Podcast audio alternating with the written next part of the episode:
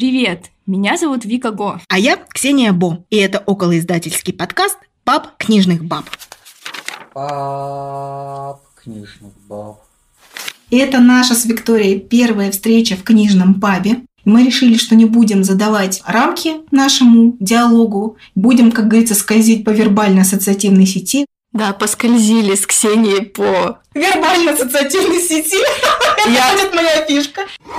Ксения Бо оккупировала микрофон и начинает вещать. Итак, прежде всего хочется рассказать, что в издательское дело я попала, можно сказать, случайно. Не знала, куда себя деть после школы. Посмотрела, какие экзамены я смогу сдать неплохо. Увидела, что они подходят э, для поступления на специальность издательское дело. И в этот момент, в общем-то, все и решилось. Я приехала из Удмуртии в Екатеринбург, в Уральский федеральный университет и училась 4 года тому, как издавать книги. Сейчас, когда я приезжаю домой, меня часто спрашивают, так а ты где и кем работаешь-то? Моя бабушка уже успела всем рассказать то, как она это видит. Это самое интересное. Она говорит, что я издаю книги. Я издаю книги, и в связи с этим у моих односельчан складывается впечатление, что можно, например, мне написать или мне позвонить и сказать Я хочу книгу издать.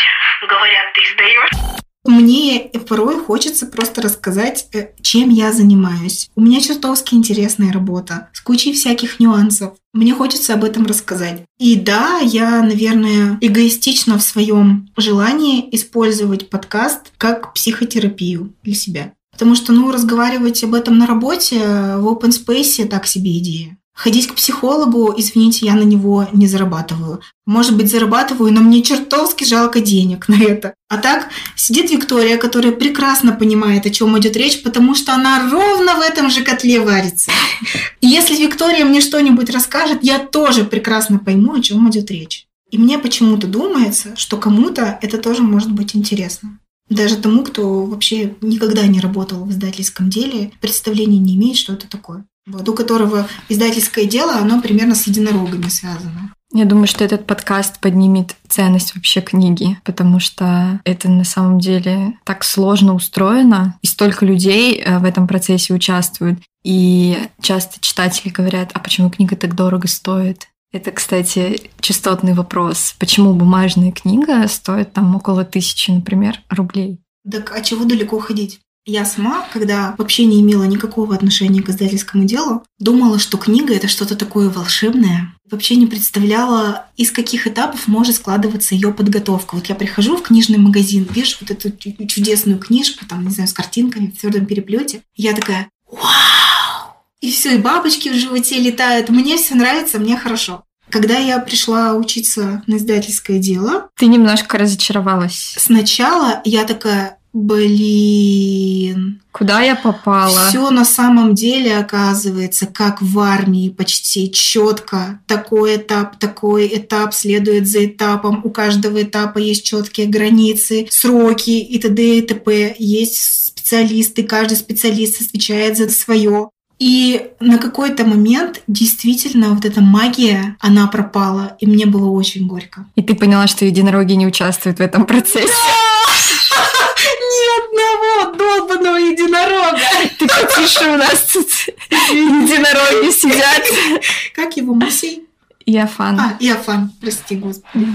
Вот, мне стало очень грустно. Но потом, когда я пришла работать в сервис самоздата, ситуация изменилась. То ли я как-то под другим углом на это все стала смотреть, то ли, не знаю, еще что-то со мной такое произошло, но книжное дело во всех этих нюансах своих, оно стало мне чертовски интересно. И вот ты правильно говоришь, ценность книги, даже если мне не нравится тема книги, даже если мне не нравится то, каким языком она написана, книга сама по себе для меня очень ценна. И мне хочется об этом рассказывать. Я плохо себе представляю, чтобы я приехала домой такая, бабуль, пойдем чай попьем, я тебе такое расскажу. Она мне скажет, так, что-то погода плохая, значит, а, а по телевизору идет песенный конкурс. И она будет права, потому что ну, ей, правда, это все гораздо интереснее. И с кем мне разговаривать? Про ГОСТы. Вот с кем не поговорить про ГОСТы? Черт побери, Не со мной. не с тобой. Вот даже Виктория меня отшила. Пап книжных баб. В общем, со мной что-то явно не так. Потому что когда я училась, мне очень нравилось лазить в ГОСТы, мне очень нравилось выстраивать библиографические описания в соответствии с ГОСТами. И работая в редакционно-издательском отделе УПИ, я была задействована в подготовке библиографического справочника. Ну, то есть это книга, которая полностью состоит только из библиографических описаний. А вот с этого и надо было наше знакомство начинать. Я бы, может, и дружить с тобой не стала. Я знала, что нельзя все И ты, значит, скрывала от меня это. Я маньяк, да. Вот, в общем, действительно, да, появилась задача опубликовать такую книжку. Я была тогда редактором, и я супер дотошно каждое описание, сверяла, изучала ГОСТы, ставила вопросы для библиотекарей, которые потом ходили и доуточняли информацию по каждому библиографическому описанию. Господи, это же скороговорка. И если я не ошибаюсь, кто-то из библиотекарей даже обратился к моей начальнице. Я ее, кстати, люблю безумно. И попросили тебя уволить? Ну, не попросили уволить, но намекнули, что вы бы не могли свою выскочку немножко куда-нибудь задвинуть. Она, конечно, посмеялась. Когда я пришла работать в редакционный издательский отдел, мне сказали, я тебя на ГОСТы посажу. Это звучит как угроза. Это звучало как угроза, и я очень испугалась. Вот, и мы опубликовали эту книгу, и она заняла первое место в каком-то конкурсе. Это был очень скучный конкурс. Да, это был конкурс самых скучных книг, и я чертовски рада, что я заняла в нем первое гребаное место. Вообще работа в редакционно-издательском отделе – это, конечно, особая часть моей жизни. Я, скорее всего, никогда бы больше к этой работе не вернулась, потому что она предполагает очень много рамок. Как выяснилось, рамки я не очень люблю. Мне все-таки хочется побольше простора. А публикация научных книг, учебных книг, она очень стандартизированная. Это темная часть твоей биографии. Это очень темная часть моей биографии, но без этой части моей биографии я бы, наверное, не могла в полной мере оценить свою сегодняшнюю часть биографии. Баб, книжных баб. Давай поговорим о вообще полярном опыте. То есть были очень жесткие рамки, ГОСТы, в которые надо было укладываться. И потом в твоей жизни появились реальные живые авторы, которые умеют говорить, mm-hmm. не только писать. Нет, живые авторы, которые умеют и говорить, и писать, они были со мной и в редакционно-издательском отделе. И было очень смешно, потому что устроилась я туда работать на первом курсе. И вот ко мне начали приходить в кабинет профессора, люди там с другими учеными степенями, и мне нужно было с ними как-то взаимодействовать. Синдрома самозванца не возникло? Кажется, возникло. Кажется, возникло. И более того, мне было очень комфортно с этим синдромом. Дошло до того, что мне пришлось создать имидж, чтобы мне верили, доверяли. Я одевалась не по возрасту, я красила губы какой-то странной помадой, чтобы казаться старше, чтобы то, что я говорю, весило больше, чем оно весило на самом деле. Это было очень Ты интересно. Ты думала, что если говорить с накрашенными губами, то ценность слов, она как-то... А ты зря хехаешь, Виктория. Зря хехаешь, потому что так оно и было. Просто хотела даже вспомнить шутку. Лучший автор — это мертвый автор. Нет, ну серьезно, все э, редакторы считают, что лучший автор это мертвый автор. Ну да, понятно, почему. Тебе приходится не с мертвыми авторами работать. Фигура автора, она, в общем-то, уникальна. То есть не каждый может что-то написать. Например, я не смогу написать ничего стоящего. То есть это в любом случае человек незаурядный. Я бы сказала так, это человек очень смелый. Причем иногда безбашенно смелый. Порой приходят тексты, на которые я смотрю и думаю, Господи, я бы такой текст никому никогда не показала. И не потому, что он там плохо написан. Я вообще стараюсь крайне редко вообще позволять себе оценивать текст из позиции хорошо или плохо написан. Иногда просто нервы сдают, и я такая, господи боже, да как ты вообще написал такое? Вот, но, как правило, я стараюсь этого не делать, потому что у меня не профильное литературоведческое какое-то образование. Нет, да и вообще это какой-то лютый снобизм. Но это же всегда субъективно. Абсолютно. Если тебе не нравится, это не значит, что кому-то не понравится. Да, просто, ну, к этому я не сразу пришла. Иногда отправляют в случае сервиса сам издата. Такие тексты очень личные. И я думаю, что если бы я что-то такое написала, я бы никому никогда это не показала и, скорее всего, вообще бы или порвала, или сожгла, или еще бы что-то сделала. А зачем тогда писать? Психотерапевтическая практика.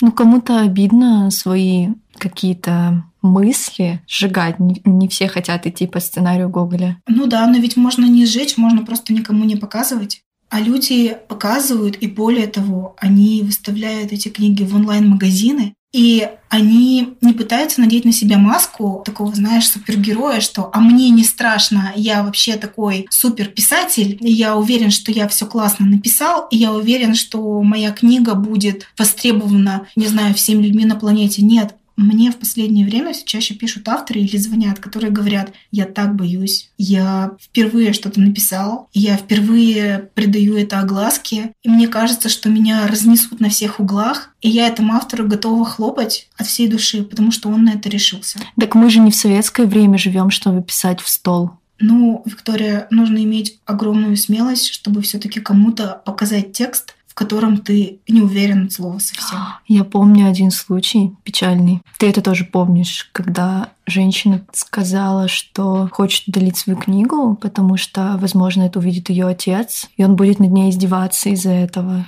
Да, и таких случаев же тоже очень много. Отдел модерации с таким сталкивается каждый день, когда человек уже книгу опубликовал, она продается, и тут у него что-то в голове перещелкивает, он говорит, не-не-не-не, все плохо, снимите книгу с публикации. Ему объясняют, что нет, а вы ее, пожалуйста, доработайте, мы ее потом просто переопубликуем. Мы же все равно еще в продвижение не вкладывались, о ней еще почти никто не знает, вы особо ничем не рискуете. Но нет, вот какой-то заслон в голове появляется, человек приходит и снимает книгу. Менеджеру в какой-то момент приходится работать психологом. Пап, книжных баб. Кстати, Яков, муж мой, когда я работаю дома, и он, например, около меня ходит и видит, что я пишу, порой отвешивает комментарии, что-то вроде «Ты что, психологом работаешь?» Ну да, в том числе. Приходят люди, которые говорят о том, что нет, я вообще не планирую зарабатывать на своей книге. Я ее написал, потому что не мог не написать. Мне кажется, что она может кому-то в критический момент помочь. И вообще я ее написал, потому что мне было больно. Мне нужно было с этой болью что-то делать. И тут я тебе хочу рассказать о кейсе. Я не помню, может быть, я тебе уже об этом рассказывала. Был очень сложный период в моей жизни, когда за одну неделю в сервис сам издата обратились две женщины, две мамы, которые написали книги о своих детях, младенцах, которые умерли. Одна книга — это был поэтический сборник, и мама, значит, она вот в каждом стихотворении оплакивала своего ребенка, она рассказывала о том, как выстраивались после смерти ее взаимоотношения с мужем, с детьми, как она все это переживала. И я начала читать эти стихи, хотя к поэзии я так, я все-таки больше прозу люблю. Но я не смогла пройти мимо, потому что это была какая-то такая оголенная боль. С точки зрения поэтической формы, опять же, я не литературовед, но все-таки, да, едва ли они представляют какую-то ценность. Но с точки зрения содержания, содержание. оно цепляло безумно. Я сидела и плакала, и я не могла перестать читать. Это как наркотик, что ли. Чужая боль, она как наркотик. Получается, это и есть психотерапевтический да. опыт. Да. А вторая книга, она была о том, как мама, получается, со своим мужем, мать и отец, они на протяжении полугода пытались вытащить своего ребенка. Он очень болел, и им все говорили, что игра не стоит свеч, что вы его мучаете, что нет вообще никаких шансов. Давайте мы отключим его от аппаратов. Зачем вам вообще все это? У вас еще есть уже свои дети. Позаботьтесь о них. Но это какие-то совершенно героические родители, которые до последнего вытаскивали своего ребенка. У них не получилось. Но мама, получается, она решила рассказать свою историю для того, чтобы другие люди, чтобы они не сдавались, чтобы они знали, что помощь придет. Потому что есть врачи, есть классные врачи, которые готовы помочь. Она рассказала там, как их искать, и чтобы люди не чувствовали себя одинокими, когда сталкиваются с такой проблемой, с такой болью. Недавно у тебя подглядела кейс, буквально на этой неделе видела, тебе прислала женщина фотографию для обложки с одуванчиком, да, это же тоже какая-то история о смерти ребенка. Это, это история о смерти и тоже, да, очень больная в том числе для меня. Я не могу по-прежнему проходить мимо таких историй, они меня цепляют безумно, и приходится потом какое-то время сидеть и просто, знаешь, как смотреть в одну точку, и сложно потом переключаться на какое-то другое письмо, потому что все это уже погряз в предыдущем. Там какая история? Женщина, у которой был сын, сын уже, там, я не знаю, ему за 30, может быть, под 40, я в эти нюансы не вникала. Он заболел, у него какая-то онкологическая история случилась. Он боролся всеми силами за жизнь, и во время лечения, во время химиотерапии он делал посты в соцсетях. И потом после его смерти она эти посты собрала, и она хочет из них опубликовать книгу. И кроме того, она еще нашла в его ящике в столе в рабочем то ли повесть начатую, то ли какое-то другое произведение. В общем, он, оказывается, еще какое-то произведение писал. Написать успела совсем немного, но это не суть важно. Она все это решила объединить и издать. Мне сейчас мурашки идут по телу. Мы еще сидим в темноте, у нас лампочки и, рассуждаем про смерть.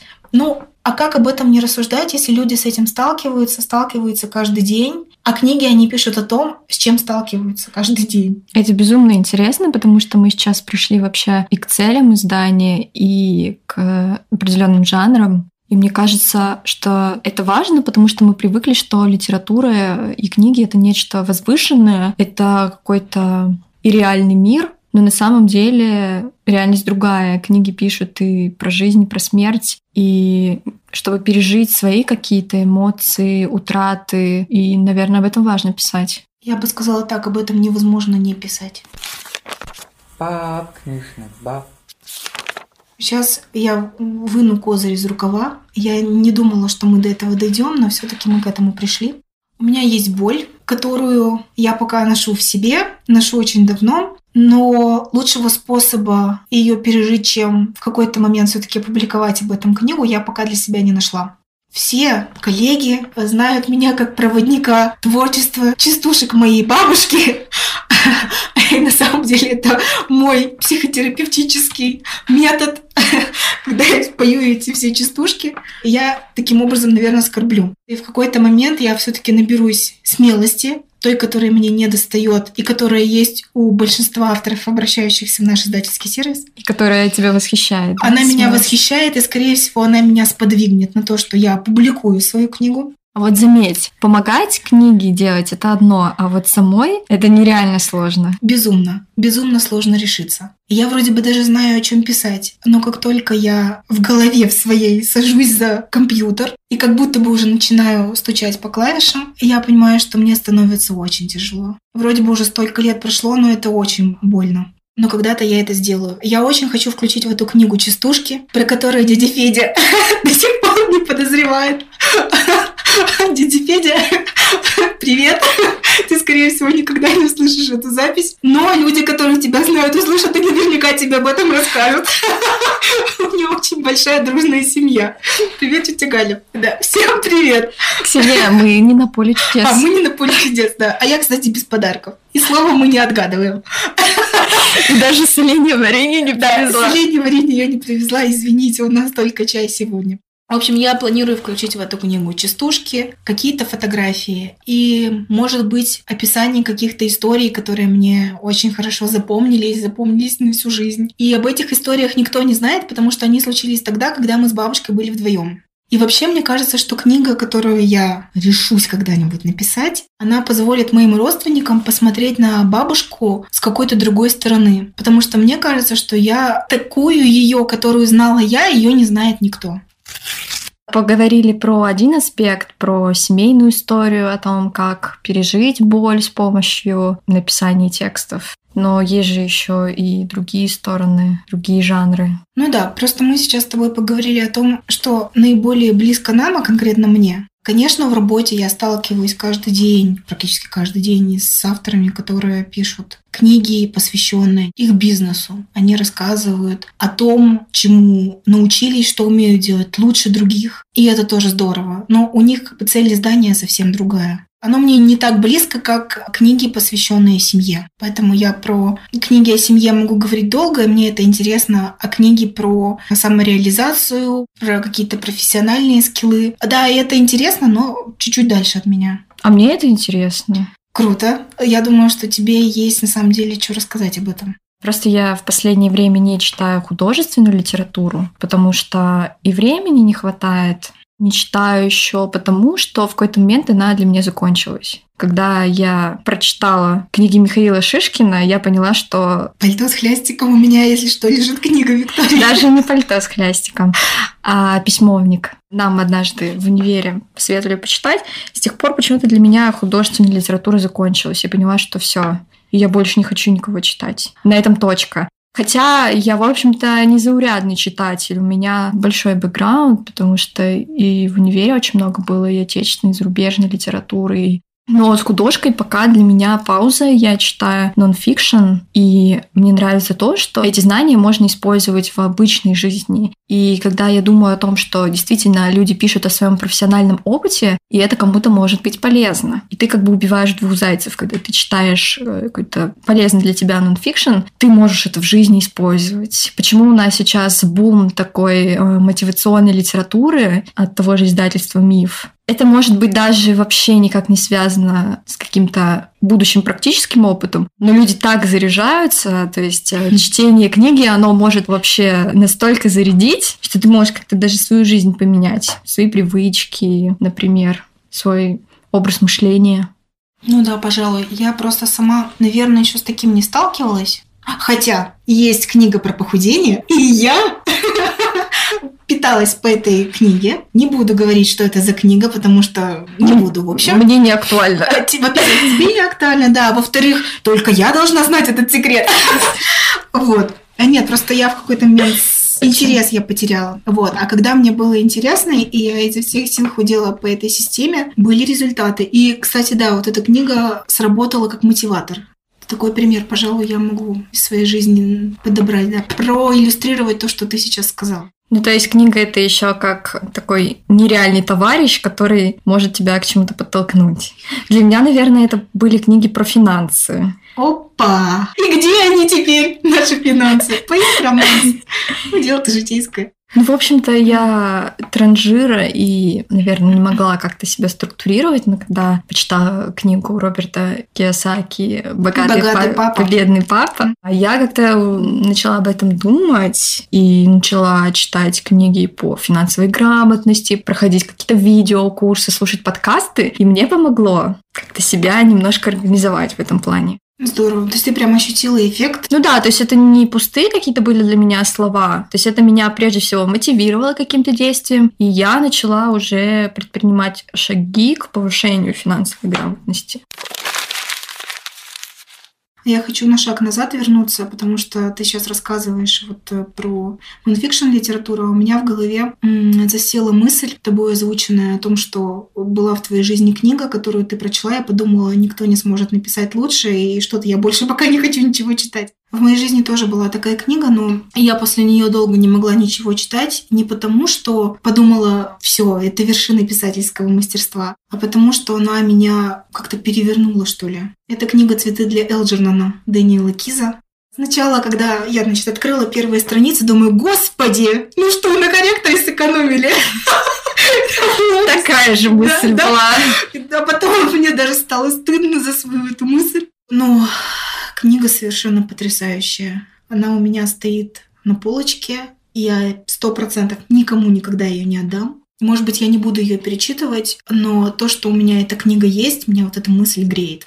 Слушай, у каждого есть какая-то настольная книга, которая э, согревает как-то или, может быть, заставляет постоянно возвращаться. Вообще сам феномен перечитывания книг, он довольно странный. Ну, типа, ты же уже читал эту книгу, и, получается, вообще ценность книги определяется тем, сколько раз ты ее почитал или в руках подержал, потому что можно прочитать и куда-нибудь ее выбросить, отдать э, в буккроссинг, а вот есть книжечки, которые ты бережно хранишь там на видном месте или наоборот прячешь. Потому что, например, я очень люблю черкать в книгах. И Я заметила. да, и некоторые могут сказать, что это вообще какое-то варварство. Но, кстати, Умберто Эко говорил о том, что, наоборот, надо подчеркивать какие-то важные цитаты. И, блин, когда я тебе давала книжку почитать, для меня это было... Как будто ты что-то интимное Oh my. Я тебе больше скажу. Я тоже, как и ты, делаю пометки. По крайней мере, раньше делала. Сейчас, поскольку я чаще все-таки электронные книги читаю, я такие пометки не делаю. Но когда я читала бумагу, в частности, Киза, я там тоже цветом выделяла какие-то предложения. И сейчас, когда я ее все-таки иногда перелистываю, я думаю, так, а почему я выделила эту фразу? То есть то, что меня раньше цепляло безумно, сейчас уже не трогает. Я знаю, я знаю, что хочу сказать. Я тоже обращала на это внимание, когда книгу перечитываешь и думаешь, а почему я это выделила? Когда ты перечитываешь книгу, ты как бы отслеживаешь свой рост. То есть ты думаешь, вот тогда мне вот это было интересно, а сейчас, например, это как-то не затрагивает тебя. Или наоборот думаешь, блин, так мне же тогда было вообще 16, как я до этого вообще додумалась, почему я эту мысль-то подчеркнула, и неужели я уже в тот момент была как-то к этому готова. И это тоже, да, интересная тема для обсуждения. Баб, книжных баб. Но я хочу вернуться именно книгам, которые впечатлили, потому что вот про Шишкина и про его письмовник я сказала, что я не могу больше читать ничего. А были книги, которые наоборот запустили процесс. Ну, типа вот лет 16 я прочитала Гёте «Страдания юного Вертера», и я так рыдала, я так рыдала. Но после этого во мне вот что-то перещелкнуло, и я как не в себя пошла читать зарубежную литературу, там Ремарка, Уальда, и все, и меня понесло. И, наверное, это уже определило профессиональную сферу, я уже железно стала так гуманитарием после этого. И я помню, как моя преподавательница по русскому языку говорила, господи, опять ты со своей зарубежкой. Ну, то есть она ее терпеть не могла почему-то, она очень любила отечественную, и в школе, кстати, не проходит зарубежку. Не знаю, как сейчас, и она говорила, господи, опять со своей зарубежкой. Баб, книжных баб. В общем, Виктория, мы с тобой сошлись на почве того, что мы обе занозы.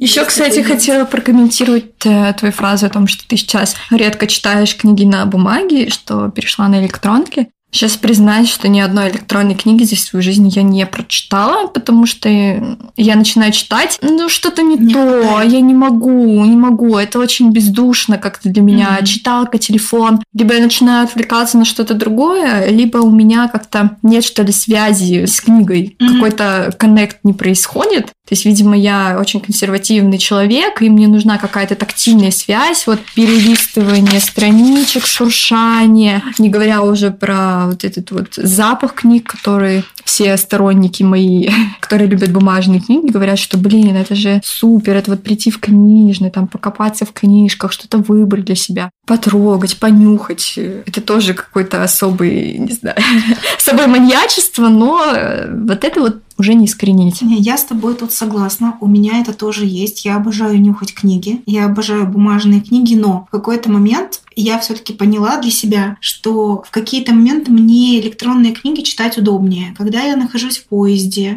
или когда я приезжаю домой к родителям, мне удобнее читать с телефона, не таскать с собой там, не знаю, томик. И как-то для меня форма в эти моменты оказывается вторична. Я все-таки погружаюсь в содержание, и мне ничего не мешает при этом. Но если я прочла электронную книгу, и она мне очень понравилась, я обязательно куплю эту книгу в бумаге. И не важно, что я там ее никогда не прочту в таком форм-факторе, но мне важно, чтобы эта книга у меня была. Вот какая-то дурацкая такая Да, штука. да. Получается, наверное, я соврала, я прочитала одну книгу Умберто Эко. Все-таки соврала. Я, я соврала, да, потому что я прочитала книгу Умберта Эко «Таинственное пламя царицы Ланы». Но как я ее прочитала? Я ее начала читать в новогодние каникулы, наверное, 2018 года. И спустя год дочитала. Там было, по-моему, 800 электронных страниц. И я дошла до 400 и думаю, мне еще половину, что ли, читать. А потом оказалось, что оставшиеся половина это сноски были. Вот это поворот! Но мне понравилось, и я тоже купила в бумажном и тоже не читала. Ну все. Одна книга все-таки была в моей жизни электронная. А еще, да, вторая была. Виктория, ты второй раз соврала. Вторая была вынуждена, когда нам задали в универе прочитать книгу Алексея Иванова «Сердце Пармы». Ее нигде не было в бумаге. Ну, и знаешь, студенческие годы покупать себе книжки — это отдельное какое-то буржуйство. Я ее скачала на свой какой-то еще допотопный смартфон. Там, не знаю, какой экран был, сколько это дюймов, но, в общем-то, читать было сложновато, и мне надо было за выходные прочитать. И я вот так вот с телефона сидела и читала, потому что у меня не было другого выбора, мне надо было прочитать. И книга, конечно, меня тоже так захватила и понравилось. Ну все, на этом, наверное, я больше не соврала. Две книги, наверное, было в моей жизни. Я, знаешь, еще, Виктория, хочу признаться тебе. Раз уж мы... День, решили- день откровений. День откровений, да, раз уж мы решили не врать друг другу. Соврали, конечно, но решили, что больше так не будем. Пока ты рассказывала, я думала, а почему же я перешла на электронные книги? В какой момент меня перещелкнуло? И кажется, у меня есть ответ. Я с возрастом, хотя я еще не так стара, стала замечать, что мне очень сложно найти книгу, которую мне интересно было бы не просто начать читать. И очень много книг у меня электронных, которые я начала читать, они меня не захватили, и я их бросила. И ты как бы безжалостно их удалила, при этом Да, практически не потратилась. Да. да, даже если я покупаю электронную книгу, она стоит, как правило, дешевле, чем бумажная книга. И мне не так жалко. А с бумажной книгой купила бы, и что? И что? сжигать и, пришлось И бы. буккроссинг ее ждет. Вот что, по большому Это вообще клеймо на книге, когда ее отдают буккроссинг. Вот видишь, Виктория, если мы с тобой сейчас эту тему не затронули, я бы, наверное, никогда и не подумала подумать, что же такое в моей жизни произошло, что я в какой-то момент перестала быть супер консервативной и все-таки решила, что электронные книги тоже могут быть в моей жизни. Видимо, я к этому еще не пришла. А может, и не придешь. А, я предлагаю тебе сохранить эту запись. Так а мы можем... Я хочу, чтобы она сохранилась, то есть сейчас сосредоточься на сохранении. Так не смейся, пожалуйста! Я сказала, сосредоточься на сохранении! Яйца сосредоточься, вещи несовместимые. Сейчас. Подумать, что я абьюзер, который орёт на Да. тебя. Не дыши, Виктория. Во-первых, чтобы что-то сохранить, надо, наверное, нажать на стоп. Пап книжных баб.